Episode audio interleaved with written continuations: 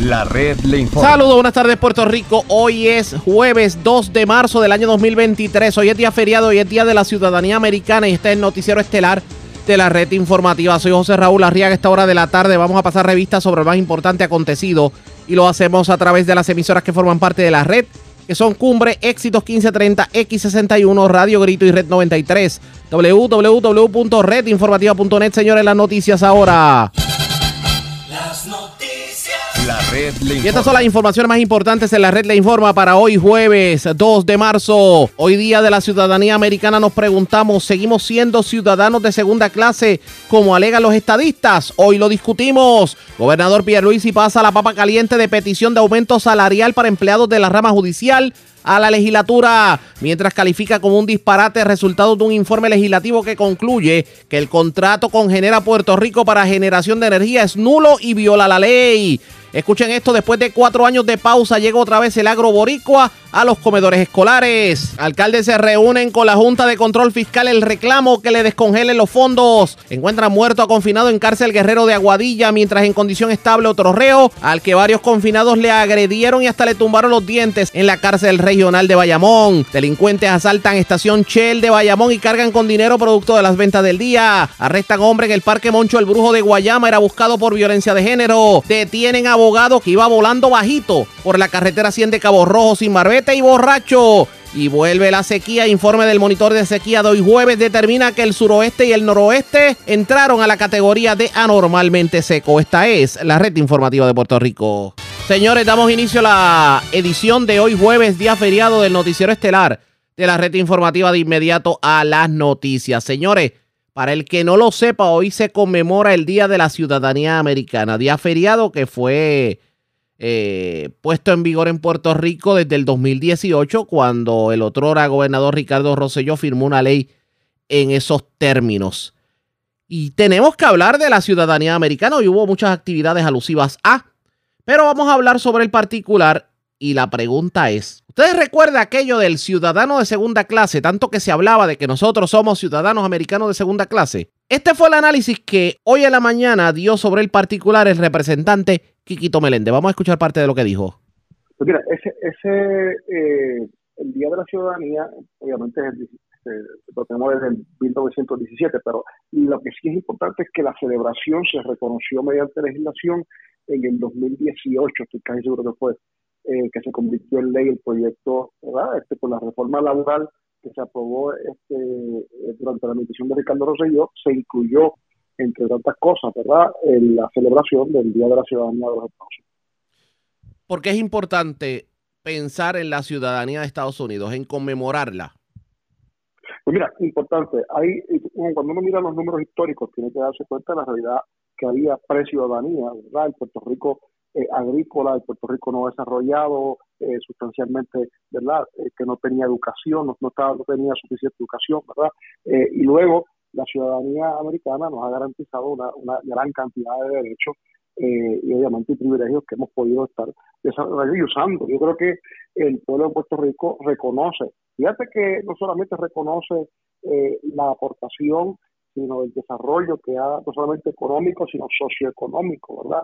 Y en términos educativos para nuestra gente, eh, ciertamente ha sido dramático. Tan bueno ha sido el desarrollo y el impacto de la ciudadanía de los Estados Unidos en los puertorriqueños que hasta los independentistas hablan de una república con ciudadanía americana. Así que este, me parece a mí que la, el efecto de la ciudadanía americana eh, ha sido importante. Claro está, eso no es algo que sea verdad total y absolutamente seguro, porque por ahí hay unos grupos y unas alianzas que están formándose que evidentemente no creen en la ciudadanía de los Estados Unidos y no creen en la unión permanente con los Estados Unidos. Así que, por lo tanto, mi llamado durante el día de hoy es a que celebremos sí la ciudadanía americana, pero que estemos alerta y que defendamos la ciudadanía de los Estados Unidos de cualquier ataque que pueda tener, ¿verdad? Y que pueda recibir por parte de personas, ¿verdad? Que no creen en lo que la mayoría de los puertorriqueños creen. Fíjate que en Puerto Rico, eh, cuando hay, ¿verdad? Algún tipo de crisis, nuestra gente tiene la facilidad y el derecho, facilidad y derecho de volar eh, rápidamente a cualquiera de los 50 estados No sucede así en los demás países del mundo.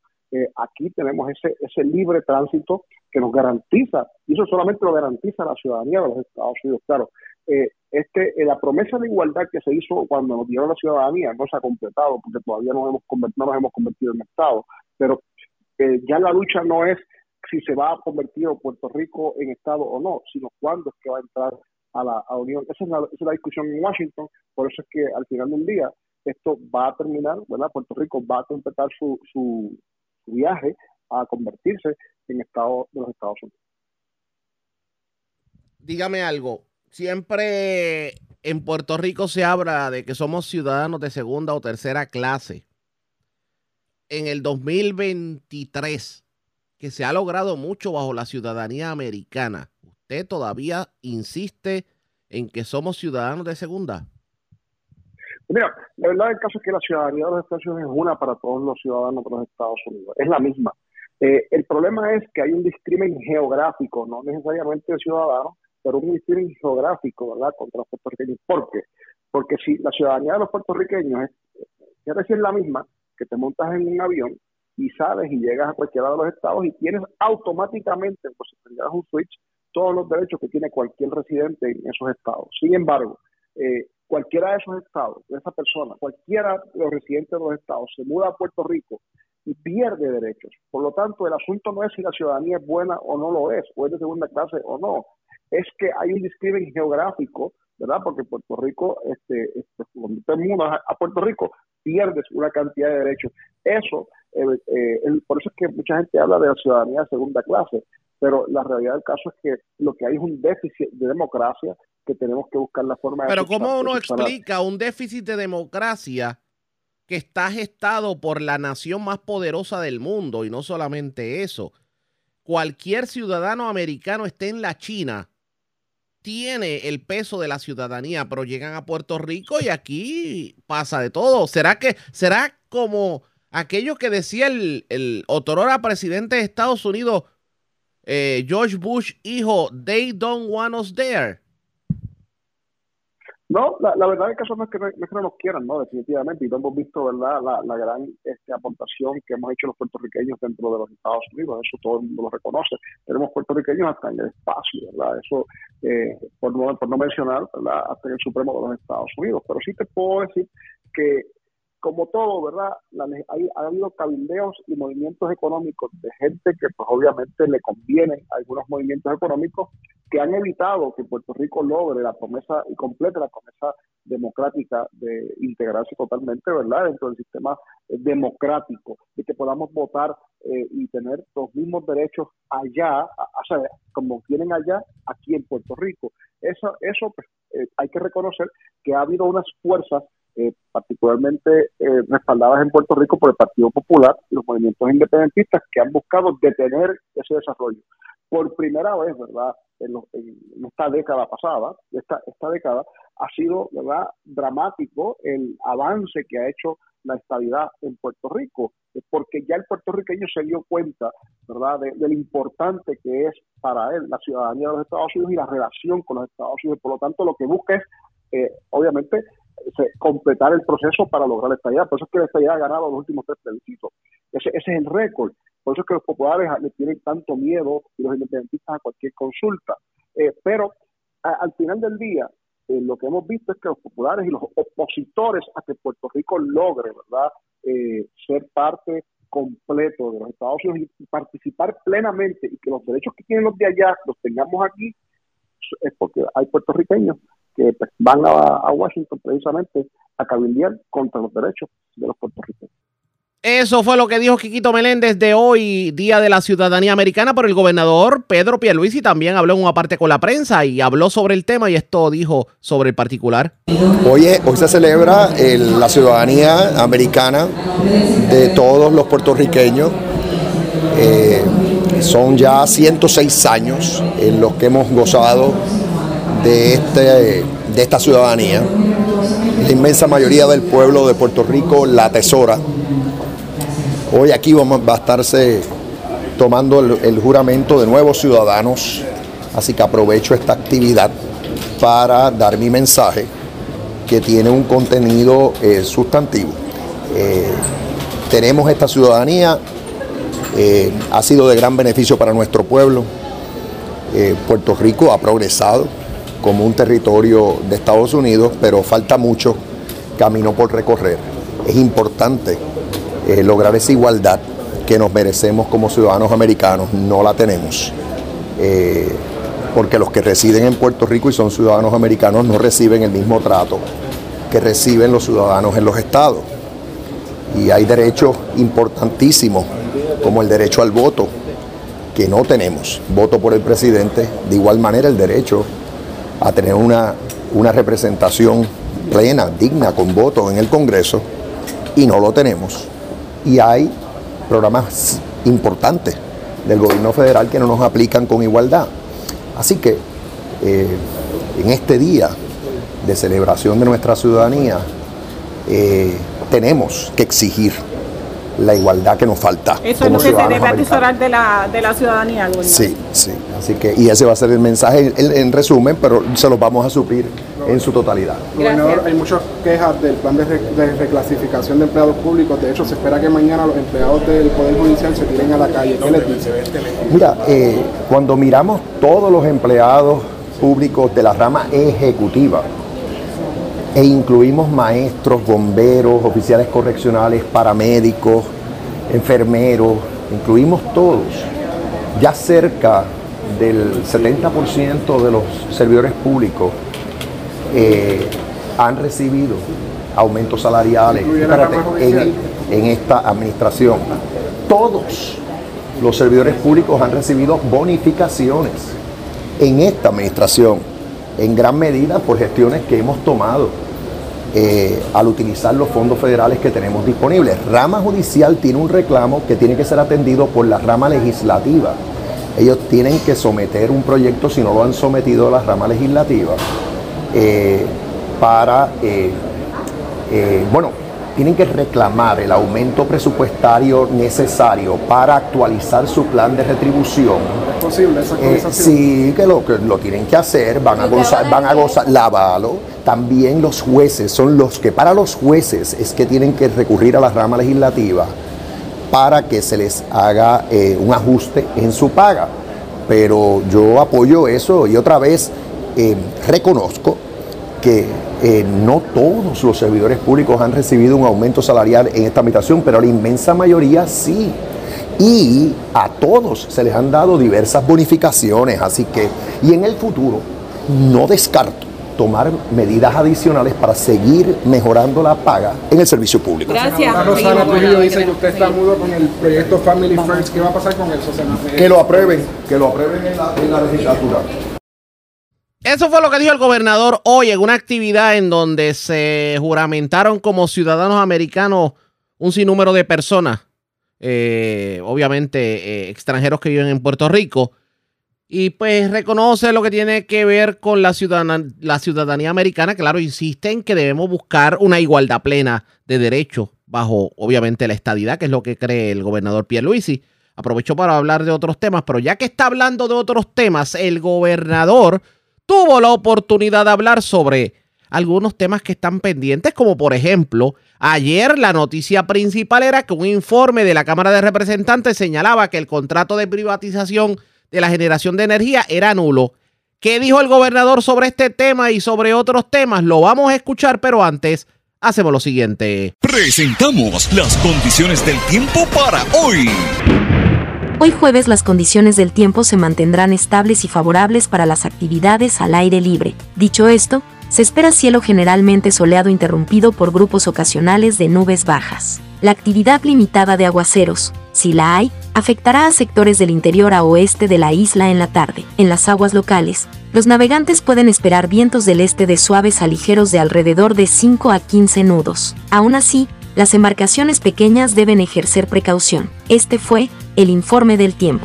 La red le informa. Señores, regresamos a la red le informa. Somos el noticiero estelar de la red informativa edición de hoy, jueves, día feriado. Gracias por compartir con nosotros. El gobernador Pedro Pierluisi rechazó tajantemente la conclusión de un informe de la Cámara de Representantes que señala que el contrato de privatización de la generación de energía es nulo, ya que coloca en, malo, en manos de una sola empresa la generación de más del 50% de la energía del país. Sobre ese y otros temas reaccionó el gobernador en una parte con la prensa. Escuchemos parte de lo que dijo. Es desafortunado que no, no entendieron eh, la ley, eh, la interpretaron erróneamente. La ley es bien clara. Esa limitación del 50% a quien único la aplica son a eh, entidades privadas que están generando energía para venderla en la red, por conducto de la red. Eso no le aplica a las facilidades del Estado, a las facilidades de la Autoridad de Energía Eléctrica. La ley es clara en ese aspecto, o sea que es un error garrafal el que cometieron. Eh, lo lamento, pero debieron haber estudiado el asunto mejor. Eh, así que... ¿Y piensa que no es necesario entonces que exista esa limitación para que no recaiga sobre una... es que es, todo una... Es un error garrafal. Eh, aquí la ley de, de política pública energética eh, y de igual manera la de transformación del sistema energético, ambas leyes, lo que, lo que piden es que la, la operación, el mantenimiento, eh, la administración de tanto la transmisión y distribución de energía como la generación de energía de parte de, de, las, eh, de las facilidades de la Autoridad de Energía Eléctrica pase, sí, a manos privadas por conducto de alianzas público-privadas. Aquí lo que se está haciendo es cumpliendo con la ley. O sea, la ley se visualizó así, que tuviéramos mínimo dos alianzas público-privadas, una para transmisión y distribución, una para generación. Algunos todavía están cuestionando aquella ley, aquellas leyes del año 2019 y del 2020 en vez de seguir con esos cuestionamientos, lo que tienen que darse cuenta es que aquí lo que está haciendo el, gobierno es cumpliendo con la política pública establecida. Básicamente, quisimos sí eliminar el monopolio de la Autoridad de Energía Eléctrica. la, la decisión colectiva en aquel entonces fue precisamente por todo lo que ha pasado, incluyendo lo que pasó después de María, era dejar a un lado la gestión de la Autoridad de Energía Eléctrica y pasar la manos de alianzas público-privadas. Así que, y esa limitación del 50% no le aplica eh, a las eh, plantas generatrices de la Autoridad de Energía Eléctrica. De hecho, sobre temas relacionados, el gobernador anticipó que Puerto Rico pudiera lograr que el 40% de la energía en la isla provenga de fuentes renovables, tal como dispone la política pública. ¿Llegaremos al 40% de energía renovable en el país? Esto dijo el primer ejecutivo. Estamos encaminados a lograr esa meta. Eh, el año pasado, en, varios momentos, ya se estaba generando alrededor de 8% de, esta, de nuestra energía eh, de fuentes eh, renovables.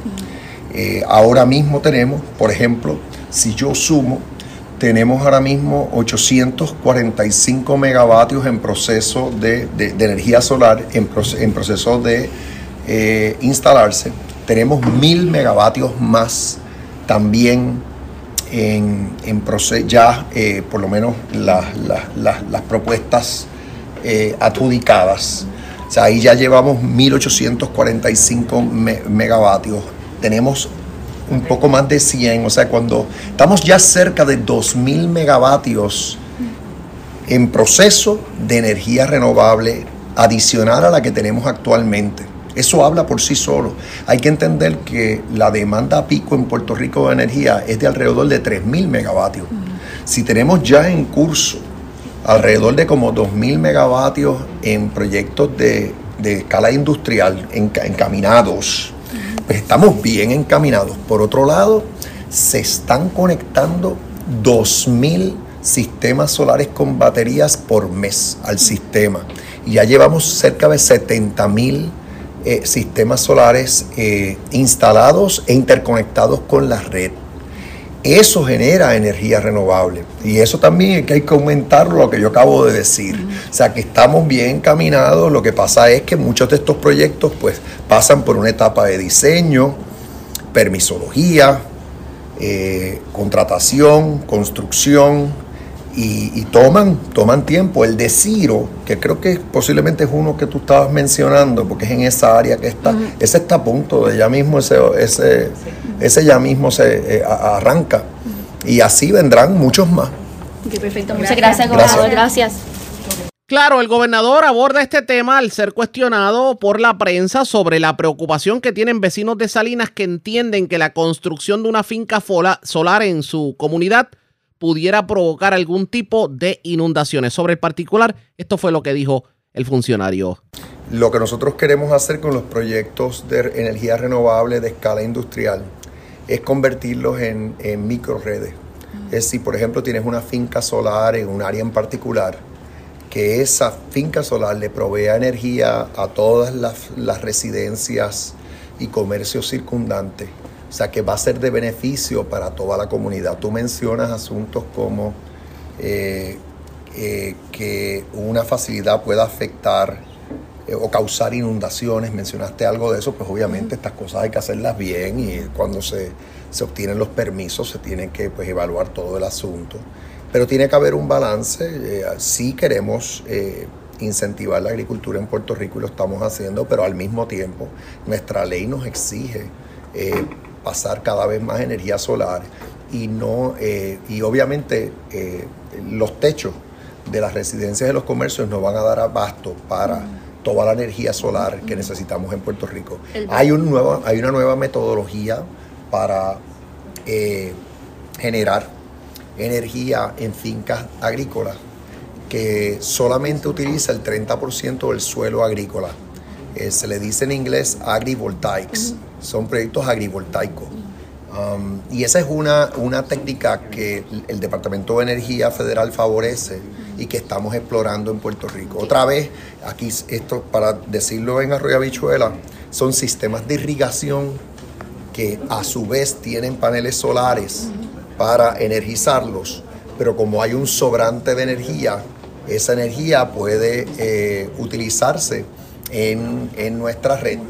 Y así que todo esto otra vez eh, lo estamos propulsando y ahí lo que, lo que reclamo es un balance porque no puede ser que entonces en Puerto Rico se diga no se va a, tener un proyecto de energía solar en, suelo agrícola. Decir eso no hace sentido alguno porque otra vez los techos no, dan, no van a dar abasto necesitamos tener proyectos de, energía eh, de escala industrial, eh, incluyendo en algunos suelos agrícolas. Entiendo que expresiones de Pierre Luis y cómo lograremos un balance entre la energía renovable y el desarrollo. Eso está por verse pendientes a la red informativa. La red Cuando regresemos, parece que la policía ya le tiene los ochados a aquellos que pudieron haber sido los responsables de la muerte de varias personas en un tiroteo en Cataño, entre ellos un menor de cuatro años. Escuchamos las declaraciones del jefe de la policía luego de la pausa en esta edición de hoy día feriado del Noticiero Estelar de la red informativa.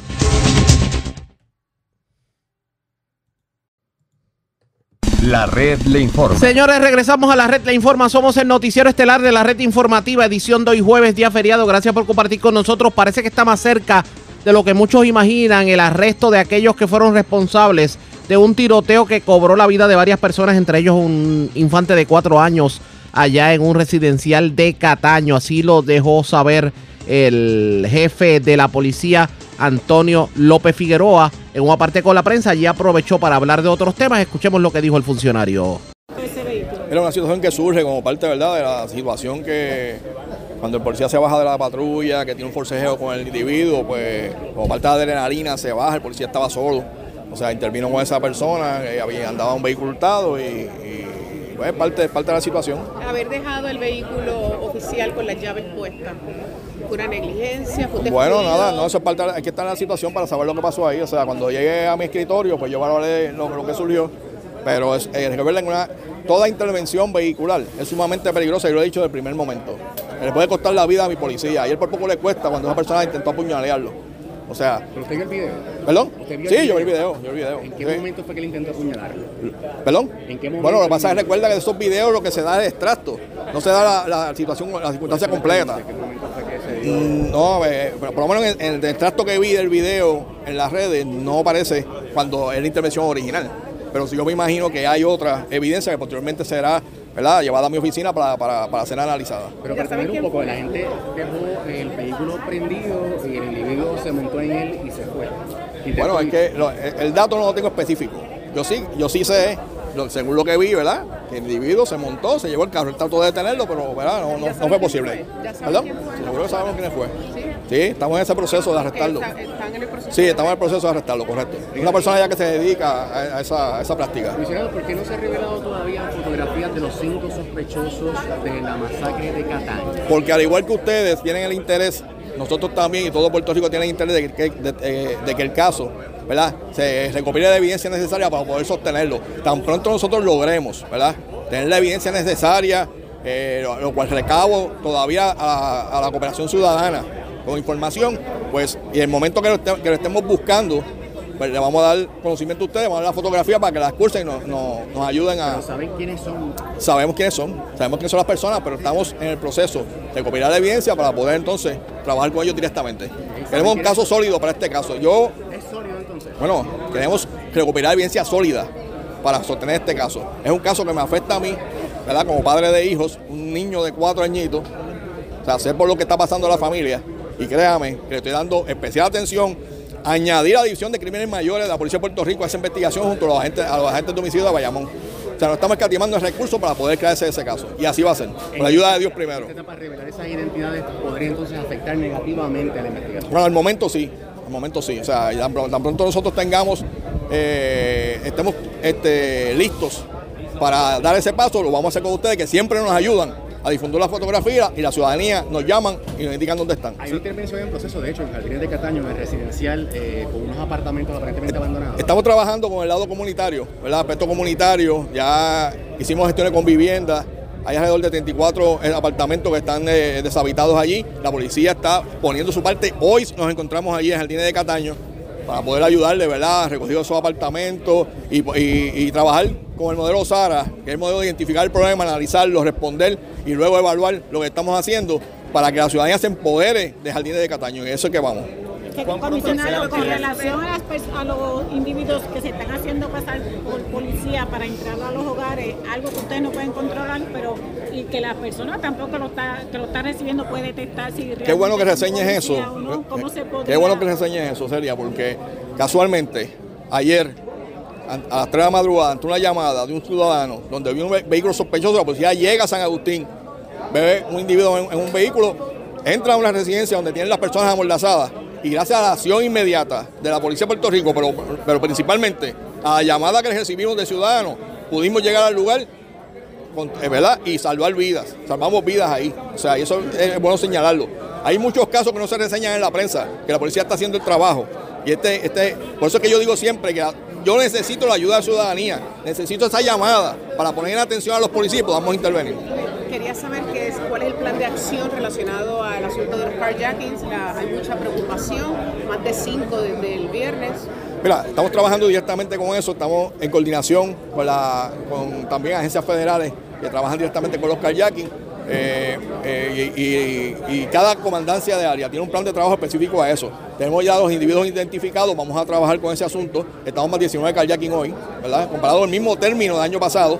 Pero yo le garantizo que vamos a terminar menos durante el año y, y ya hemos intervenido, hemos arrestado personas en Bayamón, en Dorado, hemos arrestado personas en Ayagüez relacionados a kayaking y vamos a seguir haciendo el trabajo. Comisionado, en el caso del asalto de Dorado, Estamos, ese caso lo estamos trabajando en conjunto con el FBI, ¿verdad? Está bastante adelantado. Estoy todos los días, llamo a José González, el director del FBI, relacionado al avance de la investigación y créame que, que- que está pero, bastante... ¿Funcionó el sistema de seguridad del banco? ¿Por qué, por qué lo.? O sea, Bueno, eso es parte de la investigación, ¿entiendes? No quiero entrar en ese detalle porque posteriormente esas personas se van a defender.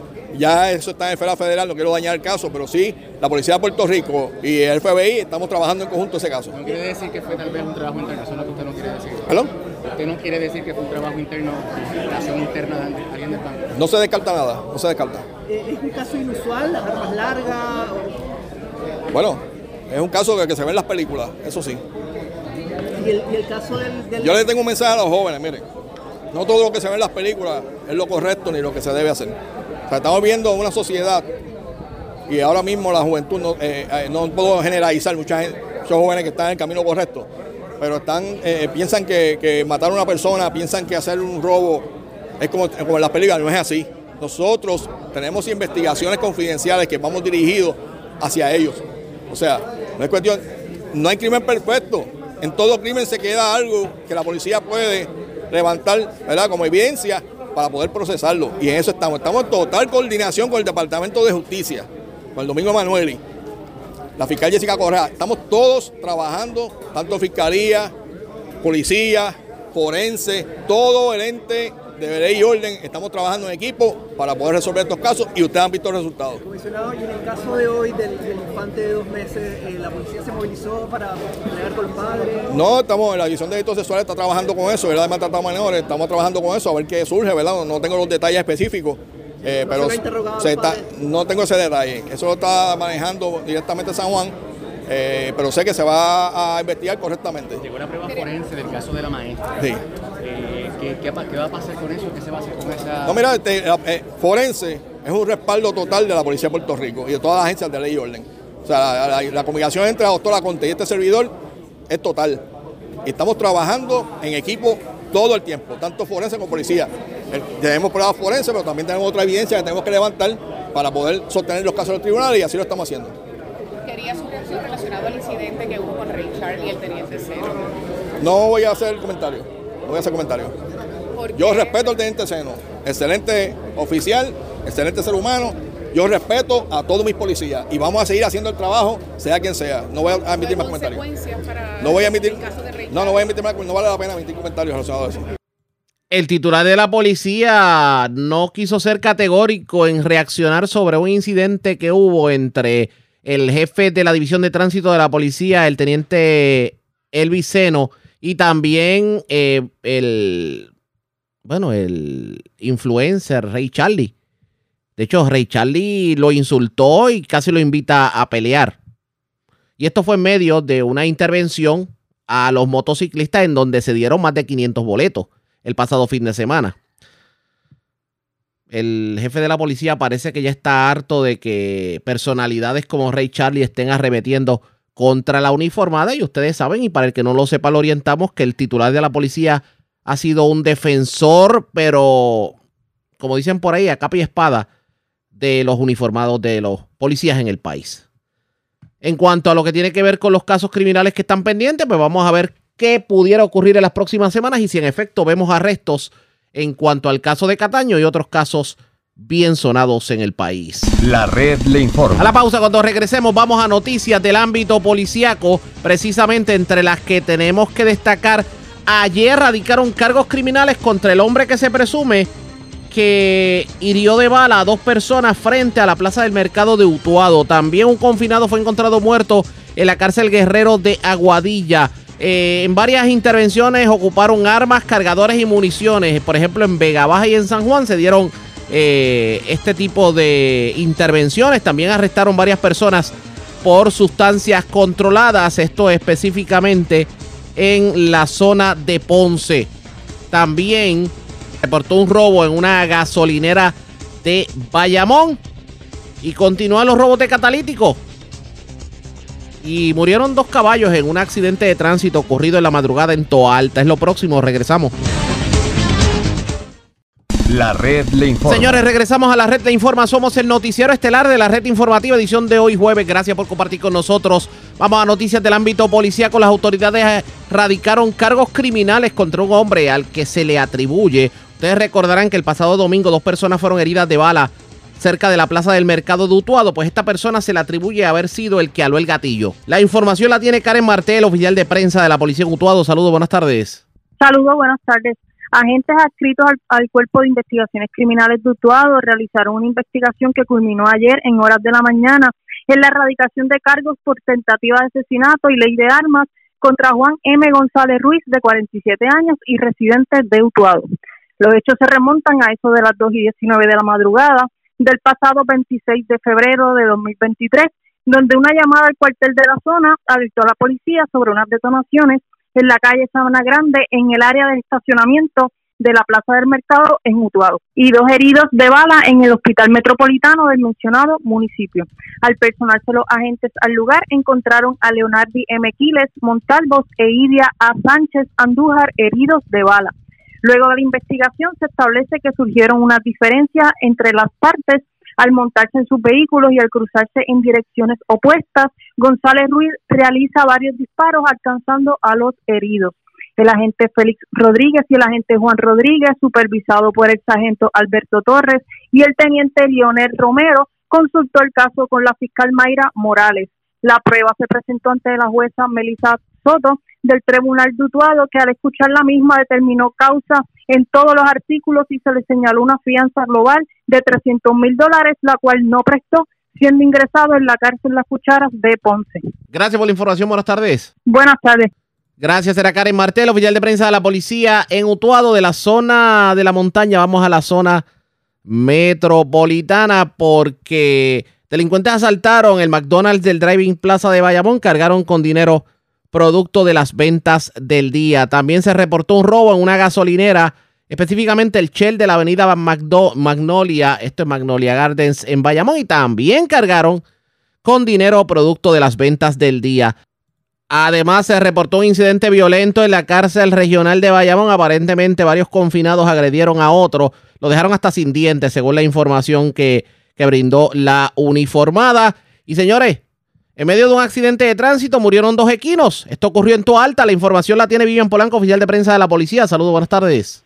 Buenas tardes, saludos. Primeramente tenemos una agresión grave reportada en horas de la tarde de ayer en el anexo 705 de la cárcel regional de Bayamón.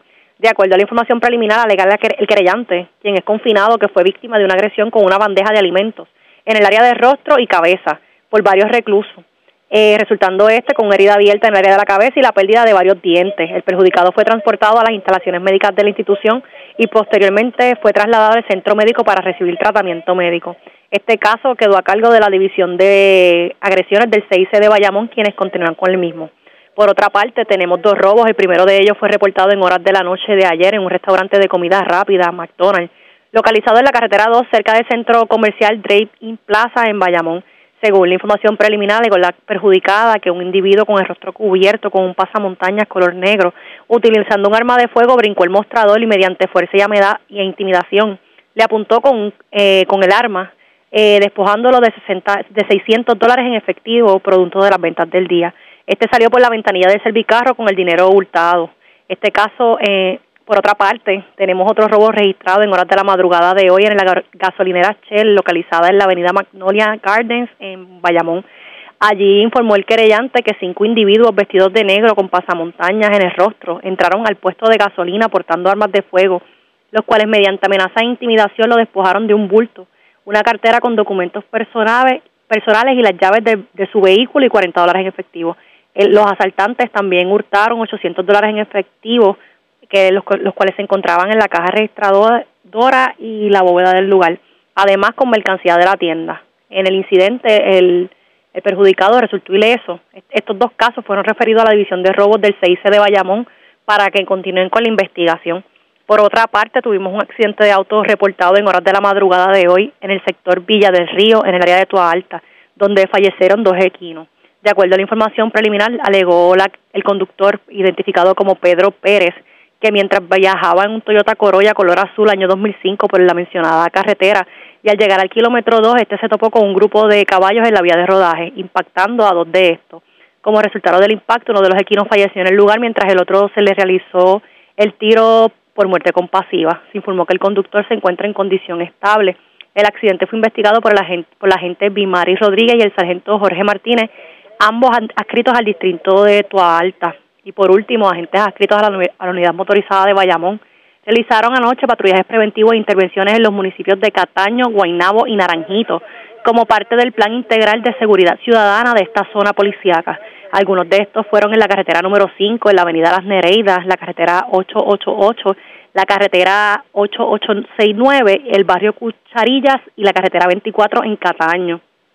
Durante las intervenciones se arrestó en la carretera número 5 frente al residencial Juana Matos de Cataño el conductor del vehículo Toyota CHR color vino del año 2019 quien manejaba los efectos de bebidas embriagantes al cual se le realizó la prueba de aliento arrojando 19% de alcohol en su organismo, además de expedirle una muerta por conducir sin licencia eh, sin estar autorizado para conducir.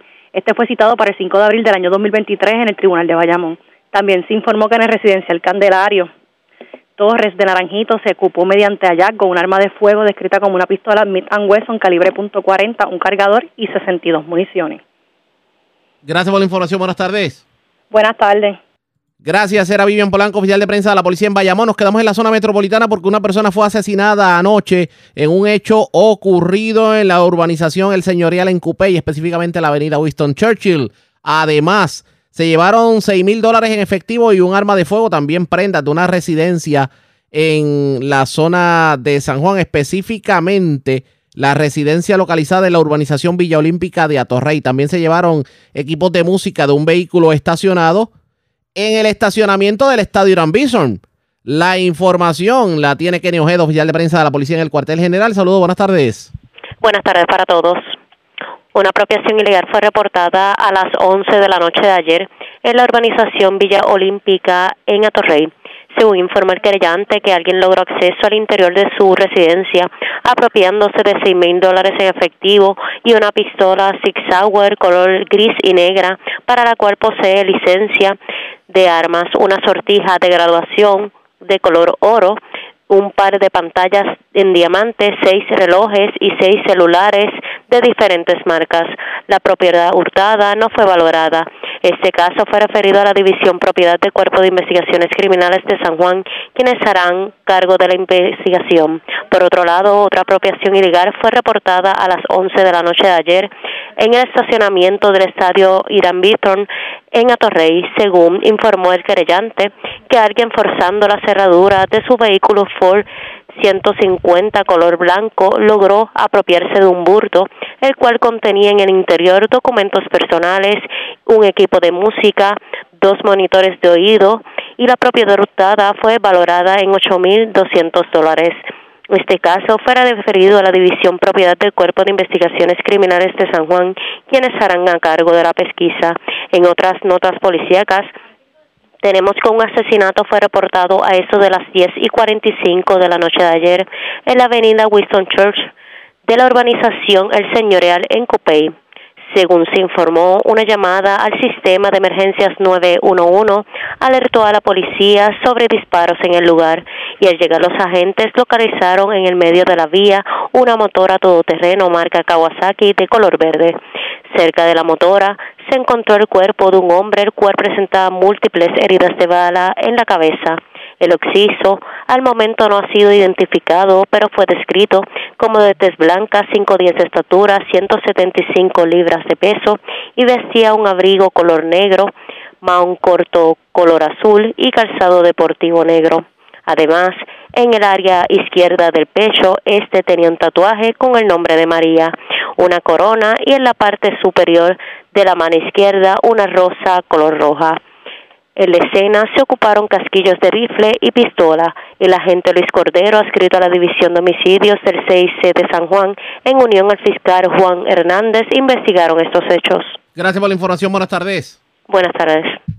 Gracias, era Kenny Ojeda, oficial de prensa de la policía en el cuartel general de la zona metropolitana. Vamos al noroeste de Puerto Rico. Un confinado fue encontrado muerto en la cárcel Guerrero de Aguadilla. Además, Cargos criminales por obstrucción a la justicia y sustancias controladas le fueron radicadas a un joven de 17 años. Aparentemente fue intervenido en la avenida Nativo Alers en Aguada. Se puso un poquito bravito con los agentes de la policía, pero en medio de la intervención ocuparon la droga. La información la tiene Juan Bautista, ya el oficial de prensa de la policía en el noroeste. Saludos, buenas tardes. Sí, buenas tardes a ti, Ariaga. Buenas tardes al público Radio Escucha. Eh, como mencionaste, personal de la División de Homicidios del 6 de Aguadilla, escrito al negociador de la Policía de Puerto Rico, investigan la muerte de un confinado que fue reportado a las 7 y 40 de la noche de ayer en la cárcel Guerrero de Aguadilla. El occiso fue identificado como Elisaúl Cosme Cordero, de 31 años, natural de Utuado, quien fue localizado inconsciente en el suelo de su celda por oficiales de ese penal, los cuales procedieron a llevarlo hasta la área médica de la institución, donde falleció mientras era atendido por el doctor de turno. El agente Harry Muñiz, supervisado por el sargento Carlos Hernández, en unión a la fiscal Yeisa González, se hicieron cargo del debido proceso investigativo.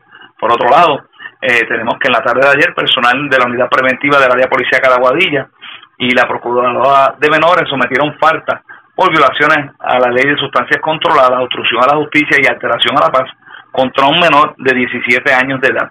Según se nos informa, los hechos que se le imputan al menor los cometió el pasado 28 de febrero eh, durante horas de la tarde en la avenida Nativo Alex de Aguada al ser intervenido por violaciones a la ley 22 de tránsito, reaccionando a este de manera violenta contra los agentes, obstruyendo su labor y alterándole la paz.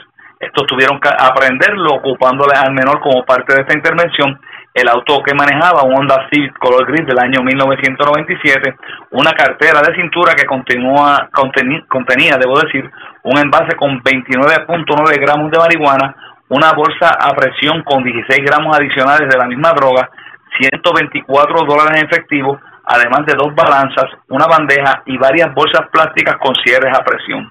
Los agentes interventores Carlos Javier Cortés y Omar Colón, en unión al agente Nelson Villanueva de la Ayuda Juvenil, eh, consultaron estos hechos con la procuradora Brenda Huertas.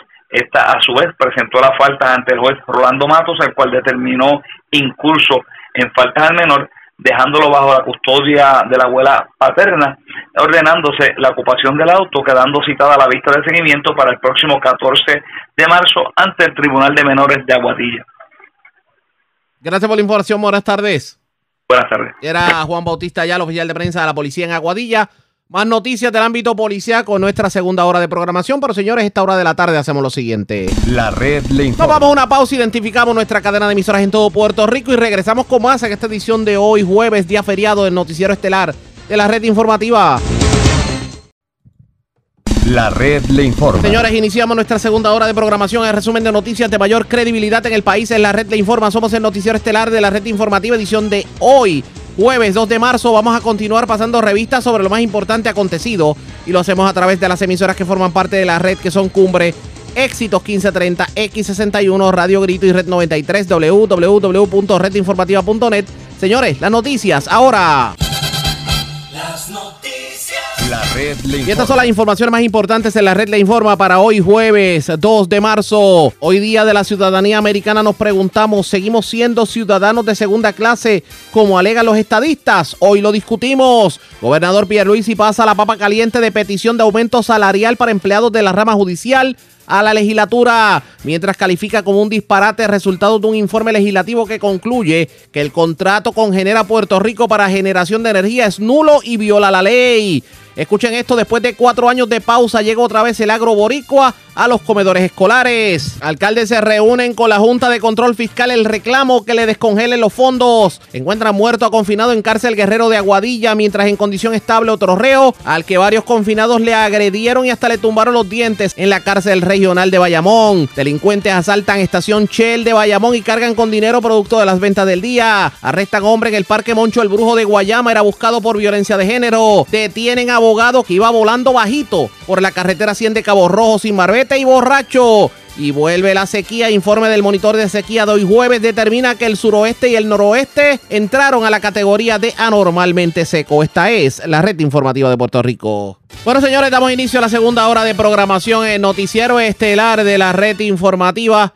De inmediato a las noticias, señores. Luego de casi cuatro años de no distribuirse en las escuelas públicas del patio, el Departamento de Agricultura logró reanudar la distribución de alimentos agrícolas a comedores escolares, impactando alrededor de 991 escuelas y 185.476 estudiantes, quienes de hecho van a estar recibiendo los alimentos frescos cosechados y procesados por los agricultores locales. Y este acuerdo de venta y distribución de alimentos del agro local que asciende a 36 millones de dólares entre el Departamento de Agricultura y el Departamento de Educación, estará vigente en los próximos dos años. Teníamos entrevista con el secretario de Agricultura, Ramón González Peiró, pero tuvo un problema de calendario, así que obviamente posponemos la entrevista, pero para que ustedes tengan una idea, el secretario informó en comunicado de prensa que se ha dado la batalla desde que se comenzó en esta administración para cumplir con los requisitos en ley y lograr que los agricultores tuvieran la oportunidad de vender sus productos al gobierno y pues se muestra satisfecho. Entre los productos frescos que se van a ofrecer en la bandeja de alimentos de los comedores escolares, el- hay, por ejemplo, masas de, de res, carne molida, bistec, hamburgers, de pollo, de carne, nuggets de pollo, empanadas de pollo, carne de cerdo y otros. En cuanto a vegetales frescos, pues lechuga, zanahoria, repollo, pimientos, tomate, ajo y una gran variedad de farináceos como por ejemplo batata, calabaza, plátano, papas y ñame. Y las frutas frescas serían el guineo maduro y tres variedades de melón, también jugo de China fresco y tortillas de trigo.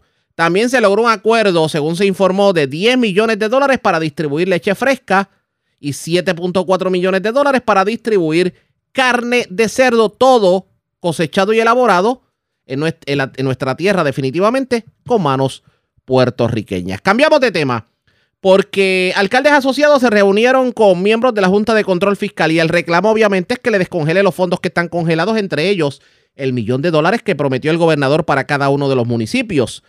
A su salida de la reunión, el alcalde de Villalba y presidente de la Asociación de Alcaldes, Luis Javier Hernández, habló con la prensa, estaba acompañado de la alcaldesa de Loíza, Julia Nazario, y esto fue lo que dijo sobre el particular. Y yo como presidente de la asociación le he integrado en estas conversaciones.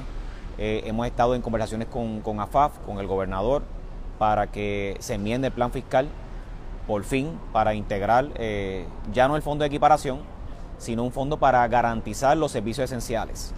Y eso es bien importante que, que el país lo sepa porque es parte de lo que le vamos a presentar al director ejecutivo de la Junta. La Junta siempre ha estado obsesionada con los municipios en términos negativos. Eh, pero a la, hora de la verdad somos los que brindamos y damos la cara, sacamos la cara por nuestro pueblo. Promesa eh, viene a trabajar la reestructuración de la deuda, pero sí es bien clara de que no puede poner en riesgo servicios esenciales. Así que hoy venimos a defender los servicios esenciales. Y para eso, pues hay una propuesta en la mesa que yo espero que el director ejecutivo la pueda ver, que la pueda ver con mucha seriedad y que tome una decisión fiscal, no filosófica. Si la Junta hoy toma una decisión fiscal, lo correcto es que salgamos con un acuerdo. Fíjese que nosotros como municipio, y Julia estuvo en la última reunión pasada, le presentamos siete alternativas, no una, siete alternativas a la Junta. Regenería municipal, maximizar los consorcios, trabajar reestructuración de la deuda municipal, porque todo el mundo habla de la reestructuración de la deuda estatal. Nosotros no se nos ha reestructurado la deuda municipal. De hecho, nuestra deuda siempre ha estado al día. Hay varias alternativas. Descentralización. El tema de la descentralización es un tema que hay que tomarlo con seriedad.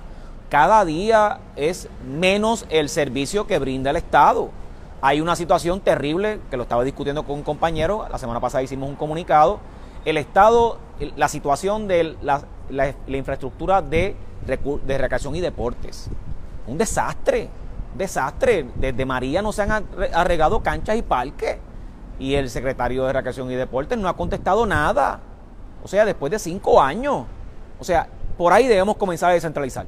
Lo otro es carretera. Obviamente la secretaria ha hecho un trabajo en, en algunas áreas. Pero hay carreteras secundarias y terciarias que están perdidas.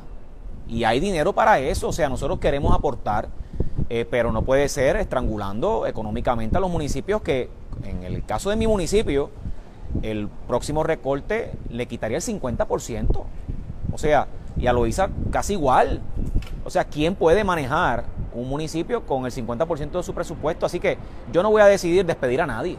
Esta no es alternativa para, los municipios. Aquí, hoy tenemos que salir con un acuerdo con, con la Junta uno de los señalamientos que la Junta le hizo a FAT sobre el plan fiscal fue sobre el pago, la eliminación del pago del Medicaid a los municipios. Y AFAP dijo que, el gobernador dijo que estaba negociando eso todavía. Es que negociar de qué? Si ya hay un pareo de 3 mil millones de dólares en Medicaid, ¿por qué rayos los municipios todavía tenemos que seguir aportando ese pote? O sea, es que es inconcebible, no es cuestión de negociar. El gobernador no tiene que quitarse el sombrero de lo que era antes el, abogado de la Junta y tiene que ser el abogado del pueblo. O sea, no podemos seguir siendo muy doblegados ante la Junta. La Junta hay que combatirla y hay que decir las cosas como son. Ese fondo que está proponiendo el gobierno central de servicios esenciales municipales, ahora mismo, ¿ustedes consideran que, va a poder cubrir todas las necesidades de, de los? No, no todas. No, pero ayuda. No, pero ayuda porque hicimos, el análisis fue bien profundo y estuvimos en mesas de trabajo y ciertamente nos va a ayudar, aunque no volvemos a lo que se nos quitó. Es el 50%. Menos del 50%. Menos del 50% lo que se nos estará devolviendo. Y tenemos que enfatizar que no es para los municipios, es para los servicios esenciales que de nosotros no poder brindarlos le tocaría al Estado y se formaría un caos en este país. Si no es un cheque en blanco, o sea, es, es un dinero que como dice la alcaldesa Loíza, no compensa, eh, no, retorna los 350 millones, está hablando de 150 millones, está hablando de un recorte de 200 millones de dólares. O sea, que aquí todos los municipios que ya hemos tenido que hacer más con menos, tenemos que seguir haciendo ajustes a pesar de recibir ese dinero. Lo que pasa es que ese dinero va a tener una jerarquía y unos servicios que va a garantizar. El, entonces, el Ejecutivo ayer planteó que iban también a solicitarle a la Junta el adelantar unos fondos relacionados a daños de Fiona. El millón. Es que estamos cansados de que el gobierno nos coja de tonto. siempre nos ha prometido el millón. Así que el gobernador, si firmó el proyecto, debió haber hecho la asignación antes de anunciarlo con bombos y platillos. Ya los residentes de mi pueblo han recibido una carta anunciando que el millón de dólares lo va a recibir el municipio. Pues yo lo necesito.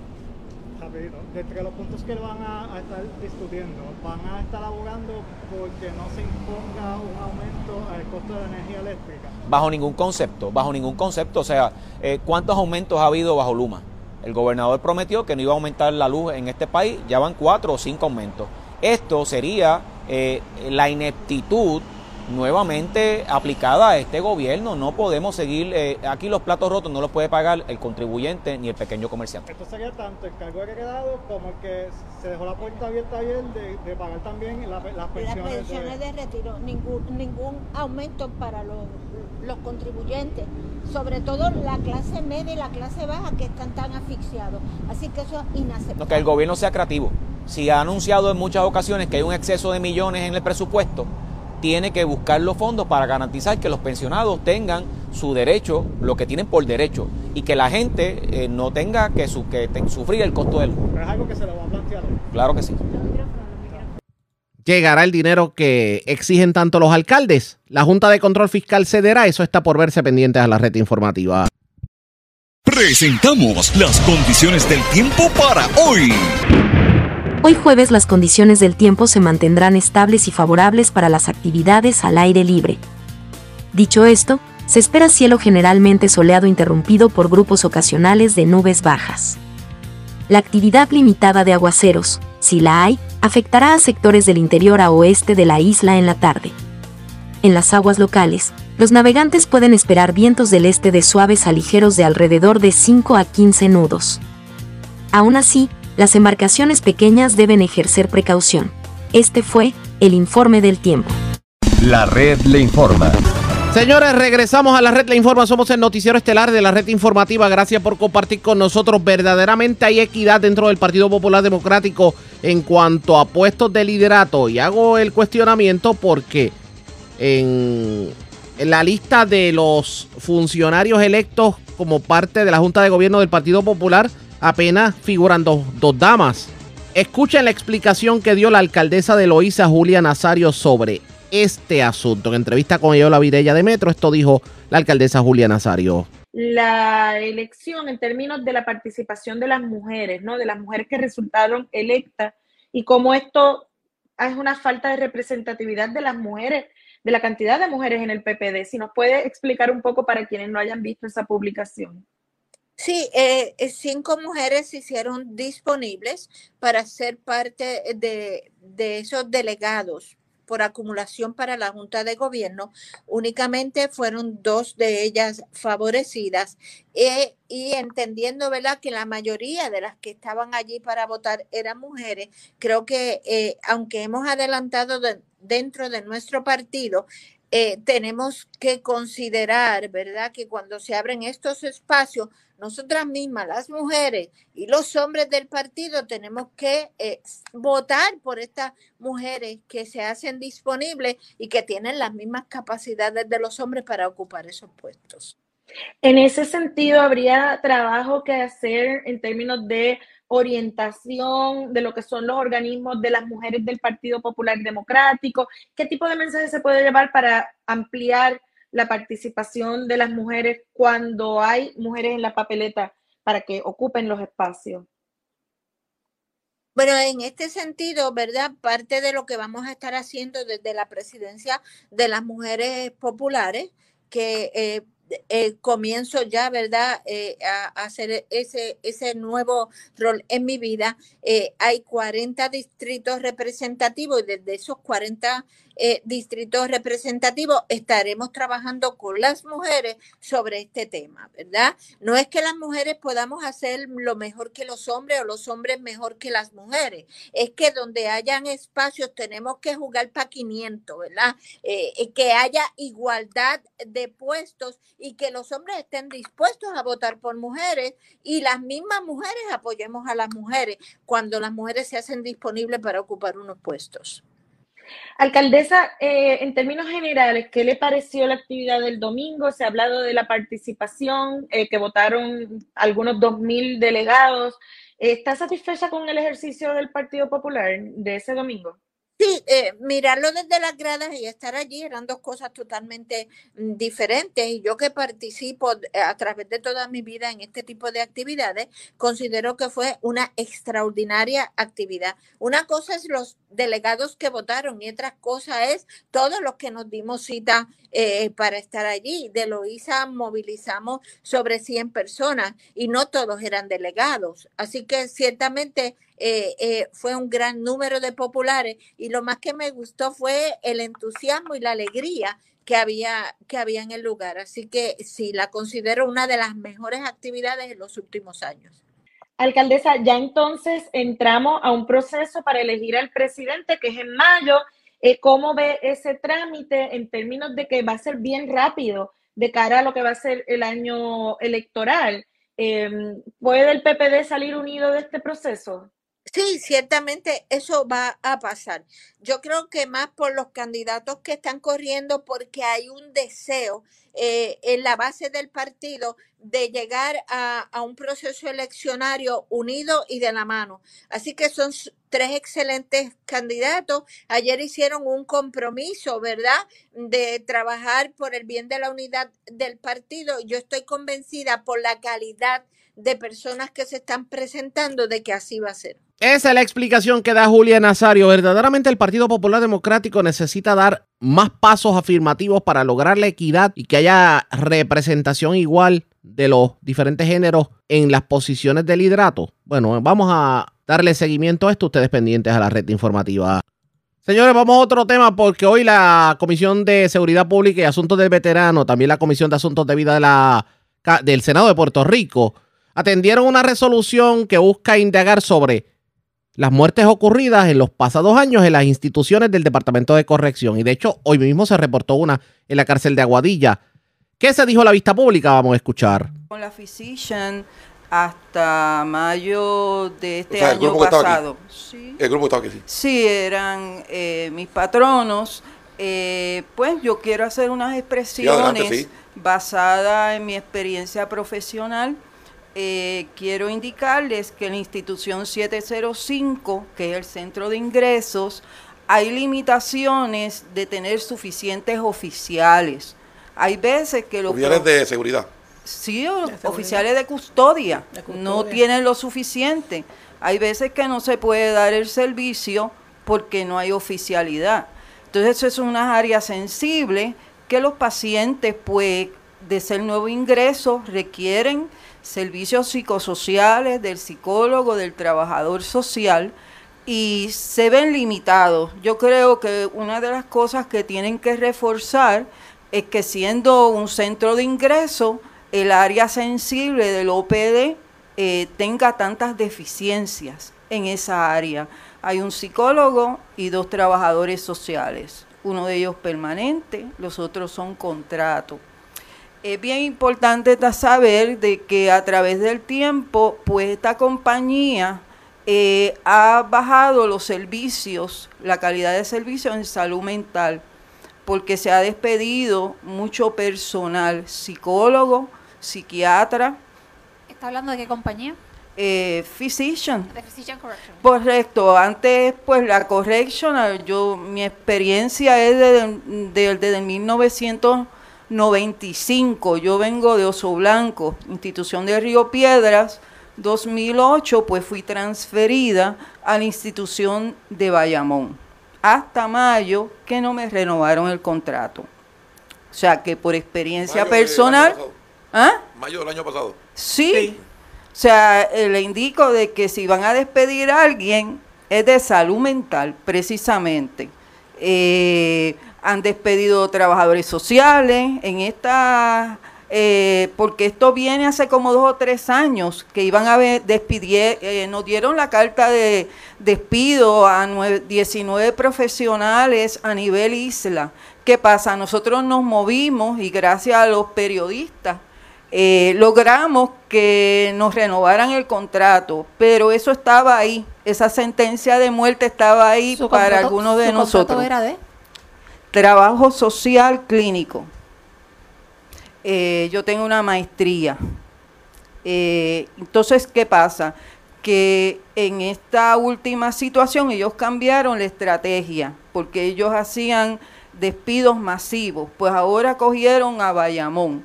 Y en Bayamón, pues votaron un montón de enfermeras del CMS. ¿Cuándo? En esta, en mayo, yo fui una de las afectadas. En mayo del año pasado. Sí, eso es correcto. O sea, votaron como 10 enfermeras, un técnico psicosocial, dos trabajadores sociales, específicamente uno de ellos era de la 705. ¿Y conoce bajo qué justificación? Bueno, a mí me evaluaron eh, profesionalmente y de momento una tarde me dijeron que, que había llegado una carta que, que no se me iba a renovar el contrato.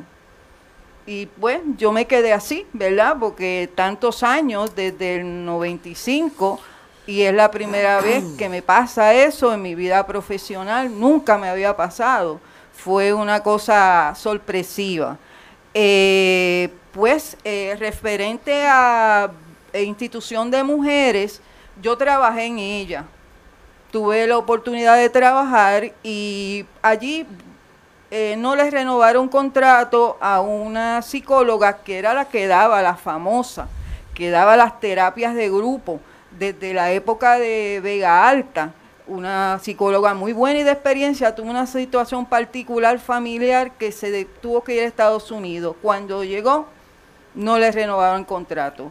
En ese aspecto, pues a mí me transfieren allí para trabajar dos días eh, y mm, observé que había inestabilidad de psicólogo. O sea, el psicólogo podía estar como que no podía estar. Venían unos psicólogos de la 705 a hacer las evaluaciones iniciales que a veces se hacen en la 705, a veces se hacen en la institución, ¿verdad? Aparte de la institución hay un módulo que es para evaluación.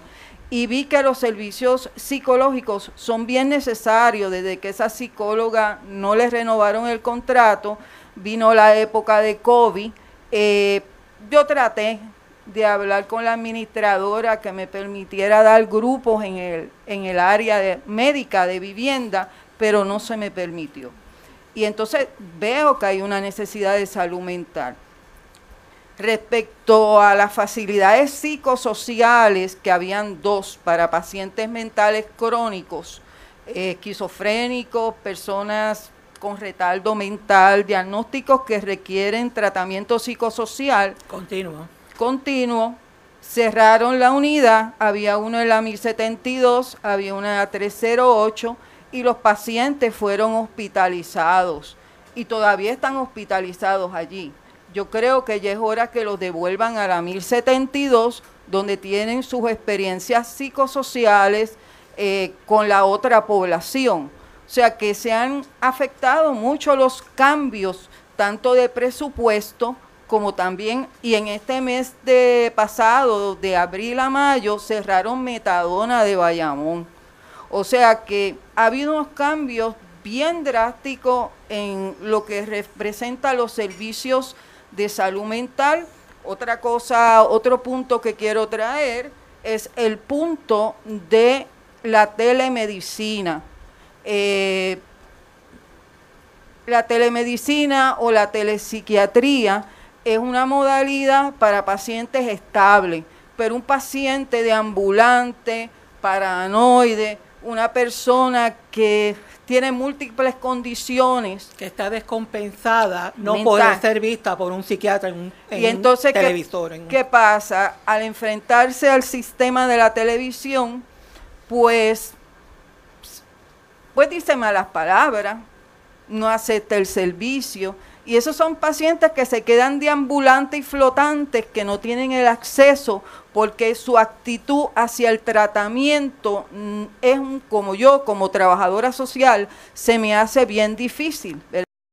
Y lo que dicen estas profesionales de la salud es que parece que en el departamento de corrección, como que escasez de personal y los servicios médicos están fallando, sobre todo lo que tiene que ver con servicios de salud mental, y esto de alguna manera pudiera aumentar el riesgo de los, de los reos a, digamos, a atentar contra su vida.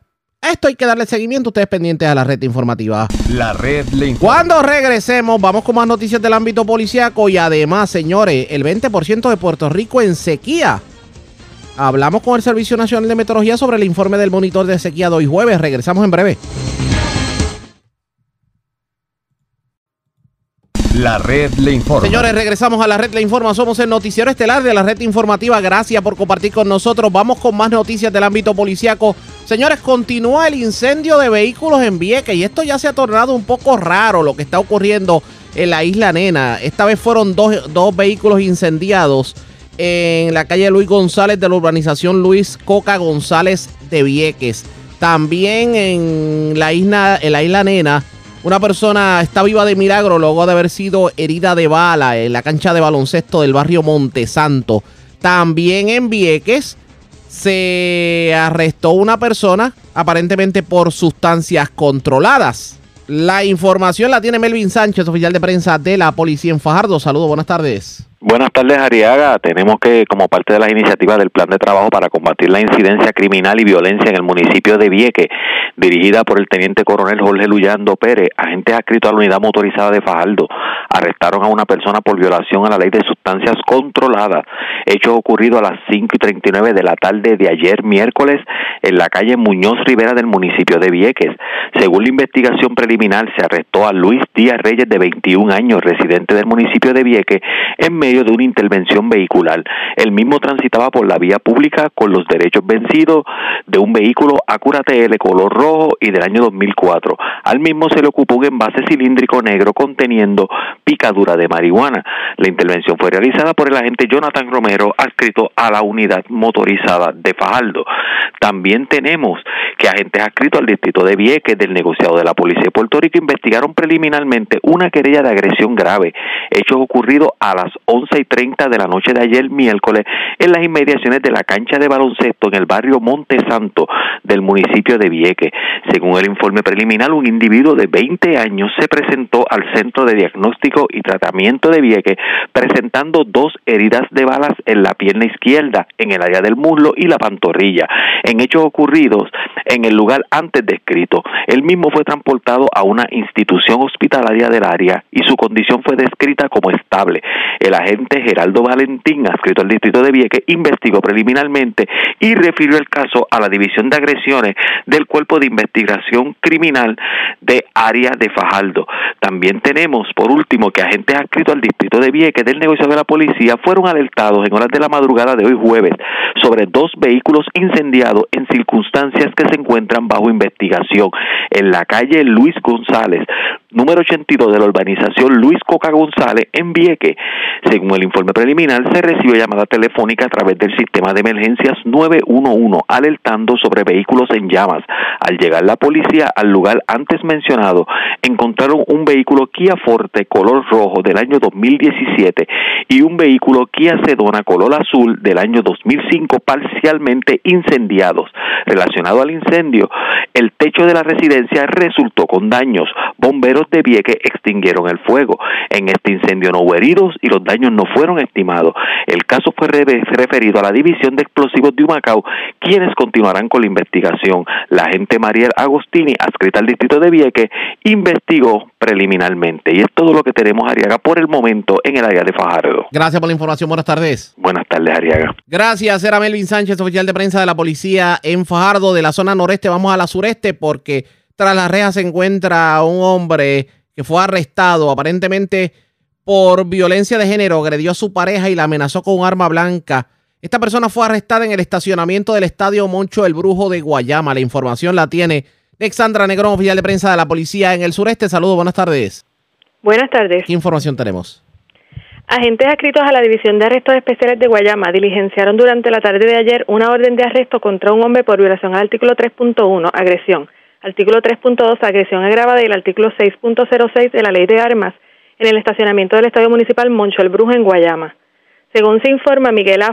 Hernández, de 50 años, para la fecha del 17 de febrero del 2023, agredió a su pareja y la amenazó con un arma blanca. La orden de arresto fue expedida por la juez Rebeca Vera Ríos del Tribunal de Guayama. Contra Fajardo Hernández pesa una fianza de 150 mil dólares, la cual no fue prestada siendo ingresado en una institución penal. Es todo por el momento. Gracias por la información. Buenas tardes.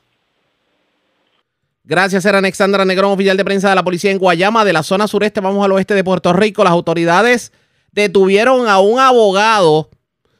Literalmente iba volando bajito por la 100 en Cabo Rojo. Lo agarraron a exceso de velocidad. Se comió la luz. El carro estaba sin marbete y para colmo estaba conduciendo en aparente estado de embriaguez. La información la tiene Lorey Mercado, oficial de prensa de la policía en Mayagüez. Saludos, buenas tardes. Buenas tardes. Agentes adscritos a la División de Patrullas Carretera Mayagüez del negociado de la Policía de Puerto Rico, a eso de las 11 y 35 de la noche de ayer realizaron una intervención con el conductor de un vehículo Ford modelo 150 del año 2016 de color negro, ya que conducía a exceso de velocidad, se rebasó el semáforo con luz roja y subió por la isleta central en la carretera número 100, intersección carretera 311 en Cabo Rojo. El conductor de este vehículo fue identificado como el licenciado Ramón Llorach González, de 44 años, residente en la urbanización Alturas de Mayagüez. Una vez realizada la intervención, los agentes se percatan que el vehículo se encontraba desprovisto de malvete y él mismo conducía en aparente estado de embriaguez. Según los procedimientos de la Ley 22 de Tránsito, Llorach González fue arrestado y se le solicitó someterse a una prueba de aliento en el instrumento Intoxilar 9000 en la división antes mencionada, el cual se negó a realizar la misma y se mostró poco cooperador. Posteriormente, este caso fue consultado a la fiscal Vanessa Rivera, quien solicitó una orden de registro y allanamiento para tomarle una prueba mediante sangre al imputado en una institución hospitalaria. Esta solicitud fue presentada ante la juez Cinia Pérez, quien luego de escuchar la prueba expidió la misma.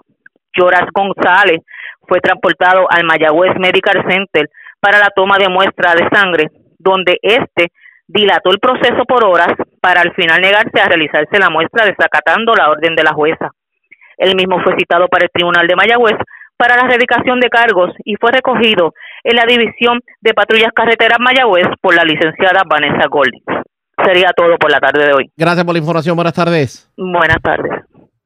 Gracias, era Lorey Mercado, oficial de prensa de la policía en la zona del oeste de Puerto Rico. Vamos a otras noticias porque hablando del oeste, señores, el noroeste y el suroeste fueron calificados por el monitor de sequía como terrenos a, y sectores de Puerto Rico bajo la categoría de anormalmente seco. Podemos decir que un 20% de Puerto Rico presenta algún tipo de grado de sequía. Eso concluye el informe de hoy jueves. Y hablamos de ello con Glorian Rivera, metróloga del Servicio Nacional de Metrología. Saludos, buenas tardes. Saludos, buenas tardes a ti y a todo nuestro radio escucha. Eh, saludos a usted también y a los suyos. Quiere decir que vemos el fantasma de la sequía que vuelve a asomar su cara por ahí, por el ambiente. Sí, mira, la realidad es que no hemos tenido suficiente lluvia en las pasadas semanas para poder, eh, pues, para poder sostener, verdad, la, lo que no fuera la sequía. en el monitor de sequía en esta semana nos dice un 20% a través de sectores del sur, desde el área de Salinas hasta el área de Cabo Rojo y la esquina noroeste de esa desde Rincón hasta más o menos al área de Atillo. Así que estamos viendo pues una una sequía debido al déficit de lluvia que tenemos a través de la región y esto también incluye la isla municipio de Vieques. Eh, en este caso, ¿augura el monitor de sequía que esto pudiera complicarse las próximas semanas? Bueno, la realidad es que no vemos lluvias así significativas por las próximas semanas, así que puede ser, ya estamos en plena temporada seca, que puedan seguir eh, la sequía a través de otros sectores del país. No se vislumbra lluvia en el, Eso es correcto. en el futuro cercano. Quiere decir que vamos a vivir una cuaresma bastante seca. Eso es así. Y en cuanto a otros sectores que se pudieran ver afectados, ¿qué augura el monitor de sequía si tienes información? Mira, las Islas Vírgenes Americanas, lo que viene siendo Santa Cruz y San Tomás, están en estos momentos en sequía moderada. Esos lugares también se han visto afectados por el déficit de lluvia que hay a través de la isla y pues puede ser que se siga eh, expandiendo a través de Puerto Rico en el área sur, específicamente el sur y centro. En cuanto a las condiciones a nivel local, vamos a seguir viendo lo mismo esta semana. Tiempo seco Sí. por el día y mucho frío por la noche. Sí, básicamente seguimos dominados por una alta presión a través de todo el Caribe Puerto Rico no es la excepción y es por esto que se ha entrado una masa de aire seco a través de la isla que ha mantenido eh, aire bastante seco y condiciones estables y eso limita la formación de lluvias y aguaceros a través del área. En cuanto al mar, bastante complicado para visitar el mar. Mira, el mar hoy ha tomado un pequeño receso, pero como quiera tenemos olas rompientes entre 6 a 9 pies a través de la costa norte de Puerto Rico. En estos momentos tenemos un riesgo alto de corrientes marinas desde el municipio de Mayagüez, toda la costa norte, hasta el área este de Puerto Rico, lo que serían los municipios de Yabucoa y Humacao. En estos momentos, ¿verdad? Tenemos, eh, estamos verificando las condiciones marítimas debido a que mañana recibiremos otro pulso de marejada del norte que puede complicar nuevamente eh, las condiciones marítimas y algunas advertencias se estarán emitiendo ya esta tarde o esta noche. Estaremos pendientes. Gracias por haber compartido con nosotros. Buenas tardes. Claro que sí, buenas tardes. Era Glorian Rivera, metrólogo del Servicio Nacional de Meteorología. Así las cosas, el 20% de Puerto Rico cae en la categoría de sequía, de, bueno, terreno anor- anormalmente seco, es lo que dice el informe. Así que vamos a ver qué va a pasar en estos días. No se augura mucha lluvia. Parece que vamos a pasar una cuaresma bastante seca. La red le A la pausa, regresamos a la parte final del noticiero estelar de la red informativa. La red le informa. Bueno, señores, regresamos esta vez a la parte final del noticiero estelar de la red informativa de Puerto Rico. Como está Estados Unidos, como está el mundo a esta hora de la tarde. Vamos con DN, nos tienen un resumen completo sobre lo más importante acontecido en el ámbito nacional e internacional. Varios jueces conservadores expresaron escepticismo sobre el plan, mientras que la jueza liberal Sonia Sotomayor se pronunció duramente contra los estados republicanos que presentaron una de las demandas argumentando que si se decide anular el programa, 50 millones de estudiantes se verán afectados y que debería ser el Departamento de Educación el que tome las decisiones sobre cómo manejar la deuda de los estudiantes y no los jueces. Un grupo de activistas en defensa de la condonación de préstamos estudiantiles se manifestaron frente al edificio de la Corte Suprema. Estas fueron las palabras expresadas por Maddie Clifford, miembro del sindicato de prestatarios Debt Collective. Los multimillonarios y las corporaciones que no quieren que ustedes tengan salarios más altos, que quieren acabar con sus sindicatos, que no quieren que reciban atención médica decente y gratuita, que quieren decidir lo que ustedes hacen con sus cuerpos, que quieren implementar más recortes impositivos para los más ricos, son los que además quieren que ustedes se vean ahogados por la deuda estudiantil. They're the ones that also want you to stay neck deep in student debt. Visite nuestro sitio web democracynow.org/es para ver la entrevista que mantuvimos con la escritora y organizadora del sindicato Debt Collective, Elaine Schirmer. El Comité Judicial del Senado de Estados Unidos celebró el martes una audiencia para discutir una resolución conjunta para ratificar la enmienda de igualdad de derechos que codificaría la igualdad de género en la Constitución. La enmienda de igualdad de derechos se aprobó en 1972, pero nunca fue ratificada y los conservadores que se oponen a ella han argumentado que ya se ha superado la fecha límite para su ratificación. Esta enmienda no solo ayudaría a abordar la desigualdad persistente en áreas como la de los salarios, sino que también podría proteger el derecho al aborto y los derechos de las personas trans y de género no binario. Los expertos legales y constitucionales dicen que el Congreso tiene la autoridad necesaria para cambiar el cronograma de ratificación. Estas fueron las palabras expresadas por la abogada y experta en temas relacionados con la Constitución, Kathleen Sullivan, cuando habló durante la audiencia del martes. Creo que en base al artículo 5 de la Constitución, y dado que el Congreso la propuso y 38 estados la ratificaron, la enmienda ahora es ley, y lo único que se interpone en el camino es la fecha límite de ratificación impuesta por el Congreso, que el Congreso fijó en 1972, modificó en 1978 y hoy tiene el poder de cambiarla. La audiencia del martes tuvo lugar al tiempo que el Tribunal del Circuito de Washington, D.C. anuló un caso que habría obligado al director del Archivo Nacional de Estados Unidos a publicar y certificar la enmienda de igualdad de derechos como parte de la Constitución. En Nigeria, el candidato del partido gobernante Congreso de Todos los Progresistas, Bola Tinubu, fue declarado ganador de las elecciones presidenciales que se llevaron a cabo el fin de semana. Sin embargo, los dos principales candidatos de la oposición han cuestionado los resultados de las elecciones, alegando fraude electoral, al tiempo que los observadores electorales y los votantes han denunciado demoras, cierres y actos de violencia en los centros de votación. La participación en las elecciones fue inferior al 30%. Tinubu, exgobernador del estado de Lagos, perdió las elecciones en este estado frente al candidato del Partido Laborista, Peter Obi, quien quedó tercero en los resultados generales. Gran parte del apoyo que recibió Obi provenía de los jóvenes votantes, quienes lo veían como el candidato del cambio. Según la Comisión Electoral de Nigeria, el candidato del principal partido de la oposición, Partido Democrático del Pueblo, Atiku Abubakar, quedó segundo en los comicios del fin de semana. El nuevo presidente del país más poblado de África tendrá que enfrentar la actual crisis de seguridad y violencia que azota Nigeria, así como una inflación de dos dígitos y una cantidad de robos de petróleo sin precedentes. Las autoridades iraníes dicen que están investigando una serie de envenenamientos que se llevaron a cabo en escuelas para niñas. El envenenamiento más reciente tuvo lugar el martes y afectó a alumnas de una escuela de la ciudad de Pardis, en la provincia de Teherán. Unas 700 alumnas han sufrido envenenamientos tóxicos desde noviembre, en lo que las autoridades han calificado como un intento por eliminar la escolarización de las niñas. Además, se estima que los ataques podrían estar relacionados con las protestas por los derechos de las mujeres que se desataron tras la muerte de Masa Amini, una mujer de 22 años que murió en septiembre de 2022, mientras estaba bajo la custodia de la llamada Policía de la Moral iraní. Ninguna estudiante ha muerto a causa de los envenenamientos, pero muchas han informado problemas respiratorios y otros efectos en su salud. El presidente de Estados Unidos, Joe Biden, nominó a la subsecretaria de Trabajo, Julie Su, como la próxima secretaria de Trabajo, ya que el exalcalde de Boston, Marty Walsh, deja su cargo este mes para dirigir el sindicato de jugadores de la Liga Nacional de Hockey. La nominación de Su, abogada de derechos civiles y exdirectora del Departamento de Trabajo del Estado de California, fue celebrada por las organizaciones progresistas y a favor de los derechos laborales. Su se convertiría en la primera estadounidense de origen asiático en servir como secretaria en el gabinete de Biden.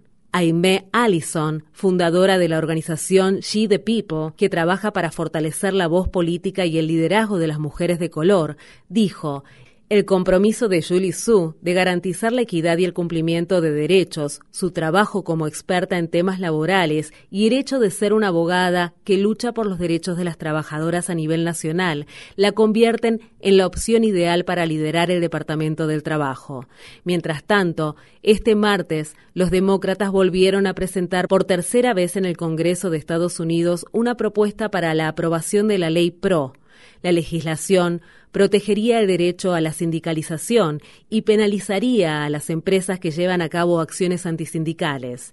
Estas fueron las palabras expresadas por el senador Bernie Sanders. En virtud de este proyecto de ley, ya no les resultará más barato a las corporaciones infringir la ley que obedecerla. En este momento, cuando estamos viendo que por suerte hay más y más trabajadores que desean unirse a los sindicatos, es inaceptable que más de la mitad de los trabajadores que votan para formar un sindicato no tengan un acuerdo sindical al año de haber obtenido su victoria sindical. Eso cambiará bajo la ley PRO. En el estado de Mississippi, el gobernador republicano Tate Reeves promulgó una ley que prohíbe la atención médica relacionada con la afirmación de género para personas transgénero menores de 18 años.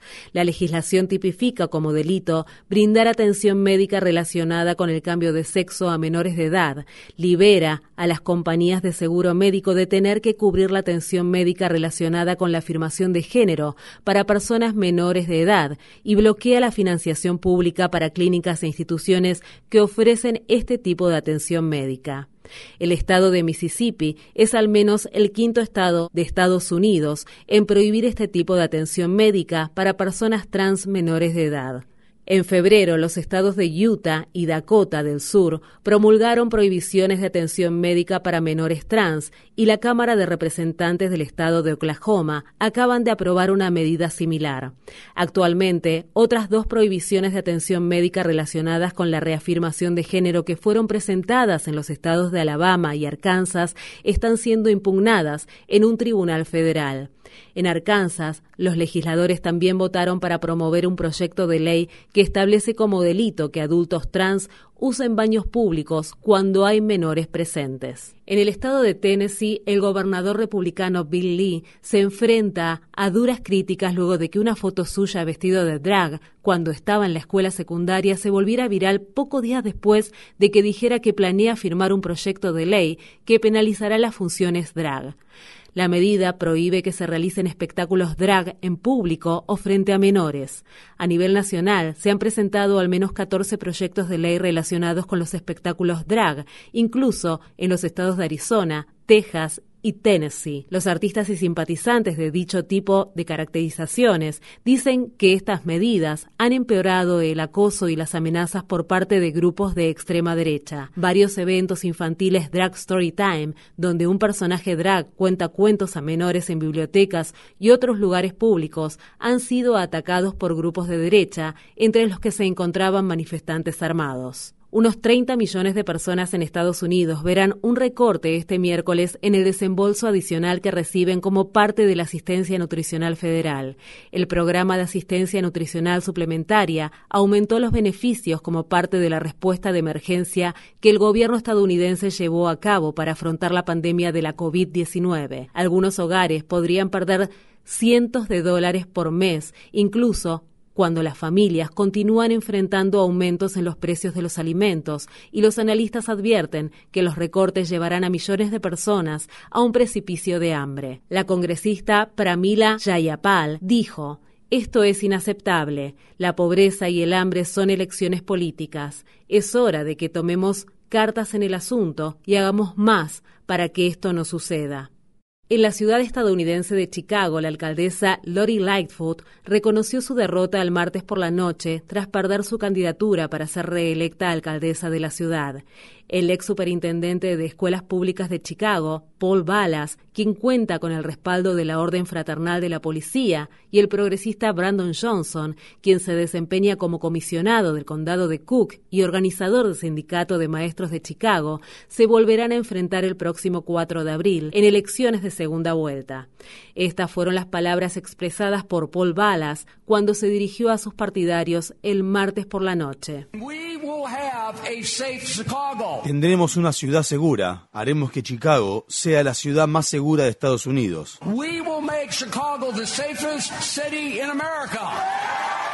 En la contienda por la alcaldía de Chicago, Paul Ballas recibió alrededor del 34% de los votos y Brandon Johnson ocupó el segundo lugar con un poco más del 20% de los votos. Johnson criticó el martes por la noche el historial de Ballas. A Balas lo respaldan las mismas fuerzas que no han hecho nada al tiempo que el crimen ha paralizado nuestra ciudad. Lo respaldan los mismos partidarios que no han hecho cumplir el decreto de consentimiento, incluso después de que Adam Toledo y Laquan McDonald perdieron sus vidas. La alcaldesa de Chicago, Lori Lightfoot, quedó en tercer lugar en la contienda del martes. Hace cuatro años, Lightfoot se convirtió en la primera mujer negra y abiertamente homosexual en servir como alcaldesa de Chicago. Sin embargo, Lightfoot fue objeto de intensas críticas durante su mandato, incluso por su manejo de la pandemia, y ha tenido que enfrentar protestas por la justicia racial, el paro de los maestros de Chicago, altos niveles de delincuencia y el aumento vertiginoso de los impuestos a la propiedad.